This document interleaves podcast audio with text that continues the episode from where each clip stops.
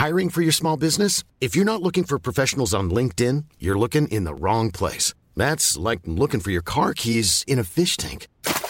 LinkedIn helps you hire professionals you can't find anywhere else, even those who aren't actively searching for a new job but might be open to the perfect role. In a given month, over 70% of LinkedIn users don't even visit other leading job sites. So start looking in the right place. With LinkedIn, you can hire professionals like a professional. Post your free job on linkedin.com slash people today. Heraldo Podcast, un lugar para tus oídos. AMLO aseguró que no permitirá que haya una dictadura en el país. ¿Será? Esto es Primera Plana de El Heraldo de México.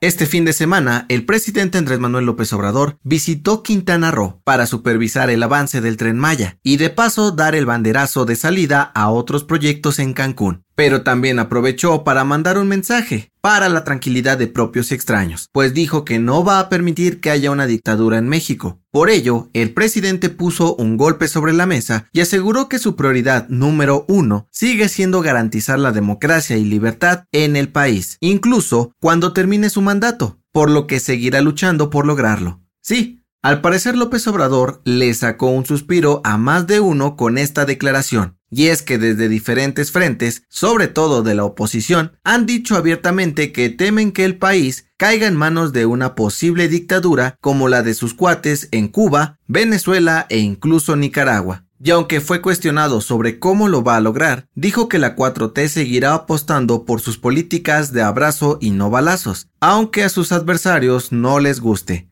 Con este raspón incluido, aseguró que seguirán fortaleciendo el sistema judicial respetando los derechos humanos para no fallarle al pueblo. AMLO reconoció que no es una tarea sencilla, pero que confía en hacerlo realidad, pues en los cuatro años que lleva como presidente han conseguido muchos logros. ¿Será que su sueño se hará verdad? Gracias por escucharnos. Si te gusta Primera Plana y quieres seguir bien informado, síguenos en Spotify para no perderte de las noticias más importantes. El gobierno de México sigue preocupado por la seguridad de todos los ciudadanos ante la amenaza que representan las armas de fuego, especialmente aquellas que entran ilegalmente a nuestro país desde Estados Unidos. Es por esto que alertaron a paisanos, autoridades estadounidenses y al público en general sobre lo peligrosas que pueden ser las ferias de armas en territorio norteamericano. Sí, estas exposiciones donde las empresas muestran su armamento más nuevo y que no tienen regulación alguna. Según la Escuela de Economía de Londres, cada año hay un promedio de 2.300 de estas exposiciones de armas en Estados Unidos y suelen ser utilizadas para que delincuentes compren y distribuyan armas ilegalmente en nuestro país, por si no lo recuerdas, hace poco más de un año, la Secretaría de Relaciones Exteriores demandó a un grupo de fabricantes de armas por supuestamente facilitar el tráfico de pistolas y rifles de asalto a México, las cuales suelen terminar en manos de la delincuencia organizada. Por ello, hicieron un llamado a las autoridades del país vecino para reforzar la seguridad en estos eventos y además regular las armas para tratar de evitar una crisis entre los dos países.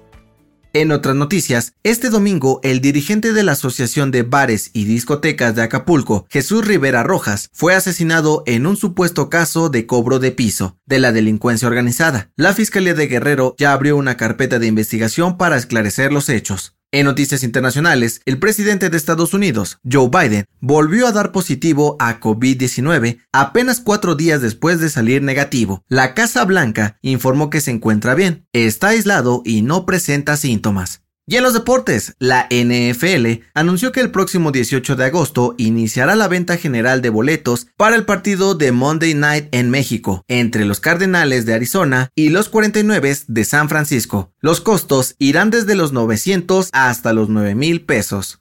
El dato que cambiará tu día. Uy, eso es del año del caldo. Todo mexicano ha dicho esta frase para referirse a algo muy viejo. Pero ¿sabes a cuánto tiempo se refiere esta expresión? Según un estudio de la Universidad de Oxford, el ser humano comenzó a preparar caldos y sopas hace unos 20.000 años, cuando aprendieron a usar pieles, huesos y otras herramientas como las primeras ollas de barro y piedra pulida para hervir agua con diferentes carnes y especias. ¿Qué es lo primero que se te viene a la mente cuando dices que algo es del año del caldo? Yo soy José Mata y nos escuchamos en la próxima. Esto fue Primera Plana, un podcast del Heraldo de México. Encuentra nuestra primera plana en el periódico impreso, página web y ahora en podcast. Síguenos en Instagram y TikTok como El Heraldo Podcast y en Facebook, Twitter y YouTube como El Heraldo de México. Hasta mañana.